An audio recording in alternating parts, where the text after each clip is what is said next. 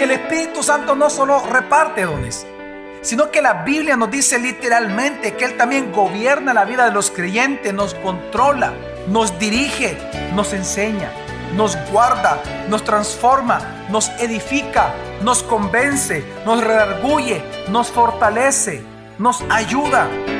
Bienvenido a Gracia y Verdad, un espacio donde aprenderemos sobre la palabra de Dios a través de las prédicas del pastor Javier Domínguez, pastor general de la iglesia Gracia sobre Gracia. En esta ocasión con el tema El ministerio del Espíritu Santo en los creyentes. Pero yo os digo la verdad, os conviene que yo me vaya, porque si no me voy, el Paracleto no vendrá a vosotros, pero si me voy, os lo enviaré. Jesús dijo antes de su muerte, precisamente en el aposento alto, una noche antes de su muerte, Él dijo que lo más conveniente para nosotros, es decir, lo mejor para nosotros, lo que es de mayor provecho, lo más útil, es que Él regresara precisamente a su Padre y enviarnos Él al Espíritu Santo. Lo mejor para nosotros, Jesús dijo, no era que Él estuviera a la par de nosotros todo el tiempo. Lo mejor era que el Espíritu Santo fuera enviado y morara en nosotros. La pregunta es ¿por qué? ¿Por qué para nosotros los cristianos nos es más conveniente, es más útil, que es la palabra conveniente, de mayor provecho, que el Espíritu Santo more en nosotros, al cual no lo vemos, que Jesús estando a la par nuestra todos los días de nuestra vida? Y es que creo que si nosotros entendiésemos la obra maravillosa que hace el Espíritu Santo en nosotros los creyentes, entenderíamos la conveniencia, la utilidad y el provecho que es que Él more en nosotros. Lamentablemente hoy en día es muy común deshonrar al Espíritu Santo en donde nosotros pensamos que la obra del Espíritu Santo solamente consiste en llenarnos de dones espirituales o milagros de poder. Lamentablemente eso es una consecuencia de estos movimientos que se han encargado más de presentarnos las partes milagrosas o las partes que se buscan de poder, cuando la obra del Espíritu Santo es más profundo que eso. Si usted le pregunta a una persona, por ejemplo, eh, mira, ¿cómo tú sabes que el Espíritu Santo está en ti? ¿Cómo tú sabes que Él está obrando en tu vida?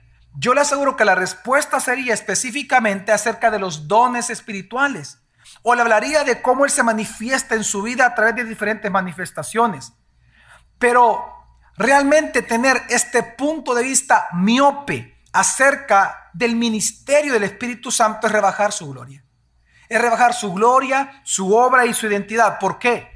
Porque el Espíritu Santo no solo reparte dones, sino que la Biblia nos dice literalmente que Él también gobierna la vida de los creyentes, nos controla, nos dirige, nos enseña nos guarda, nos transforma, nos edifica, nos convence, nos redarguye, nos fortalece, nos ayuda.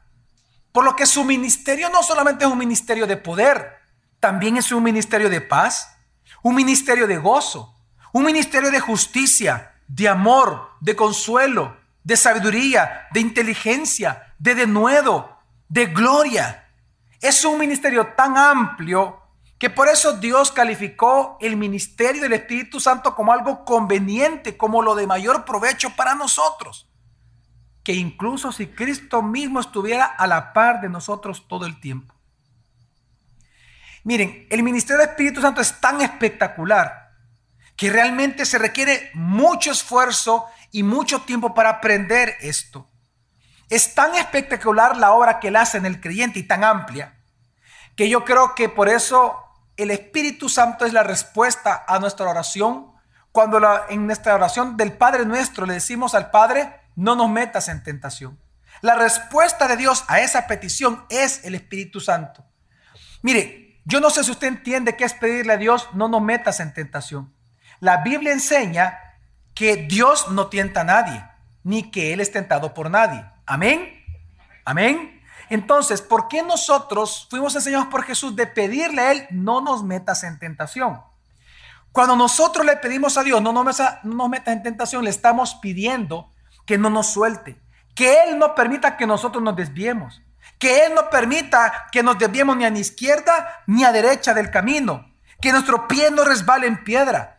Le estamos pidiendo que Él enderece nuestros caminos, enderece nuestras veredas y allane nuestros caminos. Que no permita que apostatemos de la fe, que no permita que nosotros nos olvidemos de Él. Cuando le pedimos, no nos metas en tentación, es Señor, no me sueltes. No me sueltes, Señor, mejor muerto que separado de ti. Pues la respuesta de Dios a esa oración, no nos metas en tentación, es el Espíritu Santo. Porque el Espíritu Santo es el que nos ayuda, nos lleva, nos guía, nos transforma, nos sostiene, nos preserva cada día para no caer, para no desviarnos, para no blasfemar, para no apostatar. El Espíritu Santo es el que nos sostiene caminando como cristianos. El Espíritu Santo es el que hace y el que logra en nosotros que podamos vivir la vida santa, justa, piadosa que Dios nos ha llamado a vivir como hijos de Él. Para empezar y para entender lo que hace el Espíritu Santo en nosotros, en nuestros inicios, de cuando comenzamos a ser cristianos, es decir, el día de nuestra conversión, para poder valorar su obra tenemos que entender una gran doctrina en la Biblia y por eso vamos a tomar unos pocos minutos para explicar esta gran doctrina que algunos conocemos, otros vamos a recordar. Y es la gran doctrina de la depravación total.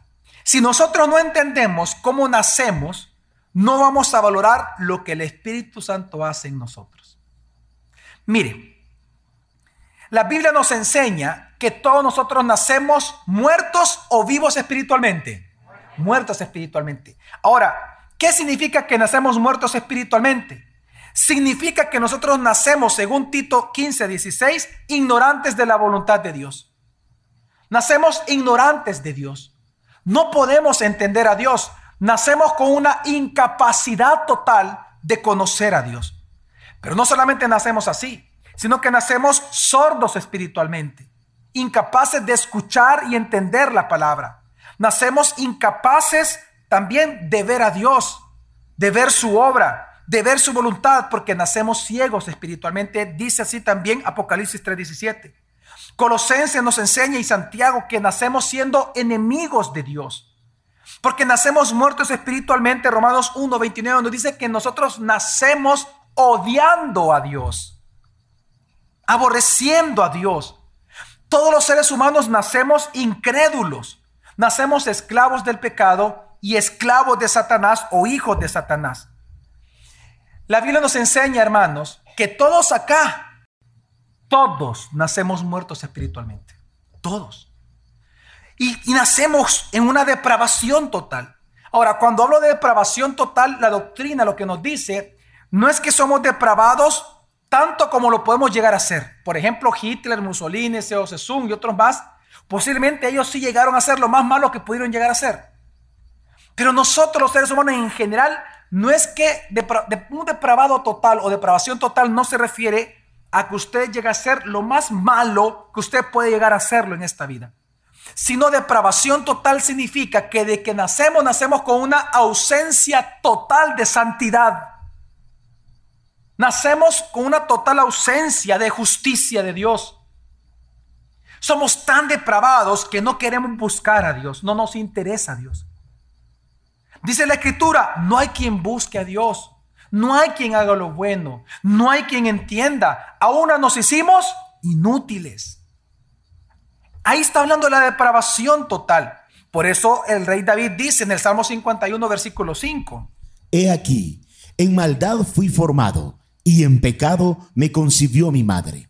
David no está diciendo aquí de que su mamá pecó y porque pecó así es que vino él y él fue concebido bajo pecado. No, David está hablando de la depravación total. David lo que está diciendo es algo que se conoce en toda la Biblia, que desde que nosotros comenzamos a ser un embrión en el vientre de la mujer de nuestra mamá, ya éramos pecadores. En maldad fuimos formados en el vientre. Mire, esto es importante entender. Usted nace siendo pecador. No es que usted nace siendo inocente y que después cuando tiene unos 12 años, 13 años, cuando tiene conciencia de pecado y pecó conscientemente, ahí se volvió pecador. No, usted nació siendo pecador, por eso usted peca. Los niños nacen espiritualmente muertos. Pero quiero que entienda que todo nacemos muertos espiritualmente. Todos, malvados. Mire, ¿sabe cómo comprobamos que los niños nacen con naturaleza caída? Con la vieja naturaleza, bajo pecado. Porque se enferman. La enfermedad entró por qué? Por el pecado. Si los niños no tuvieran pecado en sí o vieja naturaleza, no enfermaran nunca. Pero quiero que entendamos que nosotros nacemos así. La pregunta es, ¿y por qué nacemos así, pastor? Ah, bueno, porque la depravación total no es una conducta aprendida. No es que usted aprendió a depravarse. Es una condición heredada. Usted nació siendo pecador y pecadora. ¿Y, por, y de quién heredamos? de nuestros padres y nuestros padres de sus padres y sus padres, así sucesivamente hasta Adán. Esa es la famosa doctrina del pecado original. La doctrina nos dice y la Biblia nos enseña de que cuando Adán, y Romanos 5 es espectacular en esto, no lo voy a leer, pero Romanos 5 establece esto, que específicamente cuando Adán pecó, usted pecó en Adán. Y usted se vuelve culpable del pecado de Adán como que si usted lo cometió. Pero ¿por qué, pastor? Porque a mí se me adjudica, se me imputa el pecado de Adán si yo no lo cometí. Porque usted estaba en las entrañas de él. Él fue el primero de la raza. Cuando él peca, automáticamente él murió espiritualmente o siguió vivo espiritualmente cuando él peca. ¿Siguió vivo espiritualmente o murió espiritualmente?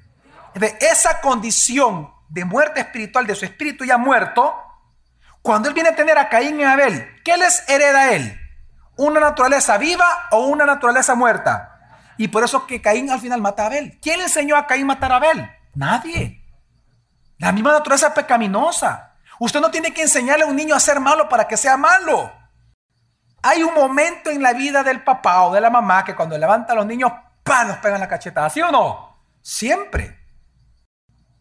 Nosotros así nacemos. ¿Y por qué? Porque nacemos con una naturaleza pecaminosa. Entonces, precisamente, ahora, pero ¿cuál es el punto? Pero precisamente porque nosotros nacemos así, pasa algo con nosotros. Que nacemos culpables de pecado. Y como nacemos culpables de pecado, nacemos condenados al infierno. Salmo 58, 3 dice, Se apartaron los impíos desde la matriz se descarriaron hablando mentira desde que nacieron. Antes de ser cristianos éramos impíos. ¿Sí o no, mi familia? La palabra dice, ¿desde dónde los impíos se apartan de Dios? Desde la matriz. Pero pastor, si son criaturitas lindas, sí, pero malvadas. Por naturaleza. Se apartaron los impíos desde la matriz, se descargaron hablando mentira desde que nacieron. Por lo tanto, el resultado de nacer así, de tener depravación total en nosotros, es culpabilidad de pecado ante los ojos de Dios y por lo tanto condenados al infierno. ¿Por qué? Porque la ira de Dios se acumula en la medida que nosotros vamos pecando contra Él. Romanos 2.5 por eso dice, pero según tu dureza y tu corazón no arrepentido, atesoras para ti mismo ira para el día de ira y de la revelación del justo juicio de Hasta Ahí. Pero según tu dureza y tu corazón no arrepentido, tú vas atesorando sobre ti mismo ira para el día de la ira del Señor y de la revelación del justo juicio de Dios. Miren hermanos, ¿saben lo terrible de esto de la depravación total? Lo terrible incluso no es que, que porque nacemos pecadores es que pecamos y por lo tanto merecemos ir al infierno. ¿Sabe lo terrible de esto? Que somos tan depravados, hay tanta ausencia de santidad en nosotros, cero santidad en nosotros desde que nacemos, que por más que hagamos lo que hagamos, practiquemos cualquier religión, jamás el ser humano puede salvarse a sí mismo de esa ira inminente de Dios. No hay religión que nos pueda salvar. No hay nada que usted pueda hacer. No hay filosofía, no hay ciencia, no hay moral, no hay ética que nos pueda salvar a nosotros. Jeremías 2.22 lo dice literalmente. Aunque te laves con lejía y uses mucho jabón para ti, la mancha de tu pecado está aún delante de mí, dice Adonai el Señor. Entonces la pregunta es, si nosotros estamos bajo la ira de Dios. Y no hay nada que podamos hacer nosotros mismos para salvarnos y para escapar de esa ira. ¿Cómo ser libres de la ira de Dios, pastor? ¿Cómo evitar y ser libres de la condenación eterna? ¿Cómo ser libres del pecado y de la muerte eterna como paga por ese pecado? Y ese es el mensaje del Evangelio. Juan 3:36 dice, El que cree en el Hijo tiene vida eterna, pero el que desobedece al Hijo no verá vida, sino que la ira de Dios permanece sobre él. La única manera en la cual una persona puede ser libre totalmente de condenación eterna, declarado libre de culpa, ya no culpable, libre de condenación, la única manera en la cual usted puede ser libre de sus pecados y de la muerte eterna es creyendo que Jesús, aquel carpintero de Nazaret, Él es Dios Salvador, Él es el Cristo, Él es Dios encarnado. Cuando usted cree en arrepentimiento de sus pecados, que Él es Dios Salvador, automáticamente usted es libre para siempre de dicha condenación. Usted es salvado por Dios. La salvación viene por la fe en Jesucristo. Amén. Por eso Romanos 6:23 dice, quien solo vive para pecar, recibirá como castigo la muerte.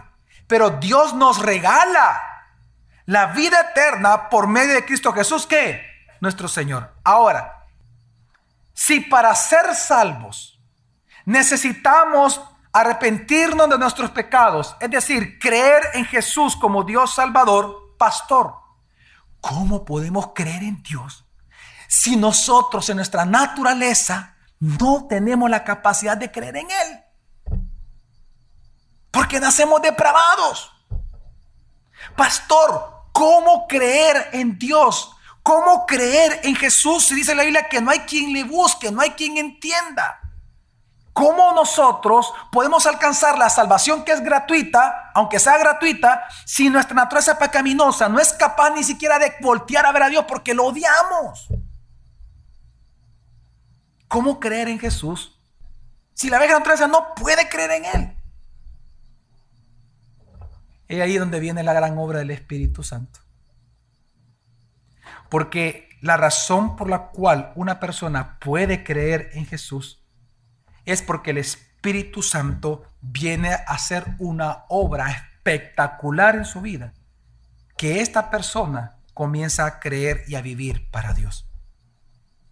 Quiero que entienda que el que obra la salvación y aplica la salvación directamente sobre el creyente es el Espíritu Santo. Mediante diferentes obras que hace en nosotros, que muchas veces como cristianos ignoramos obras importantes.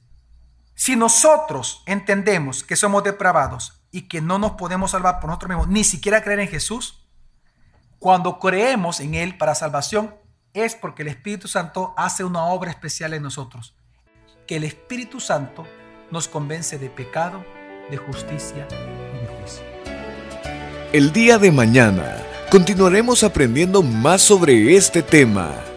Gracia y verdad con el pastor Javier Domínguez. Es una producción de la iglesia Gracia sobre Gracia. Puedes encontrar más recursos como este en nuestra página web, graciasobregracia.org.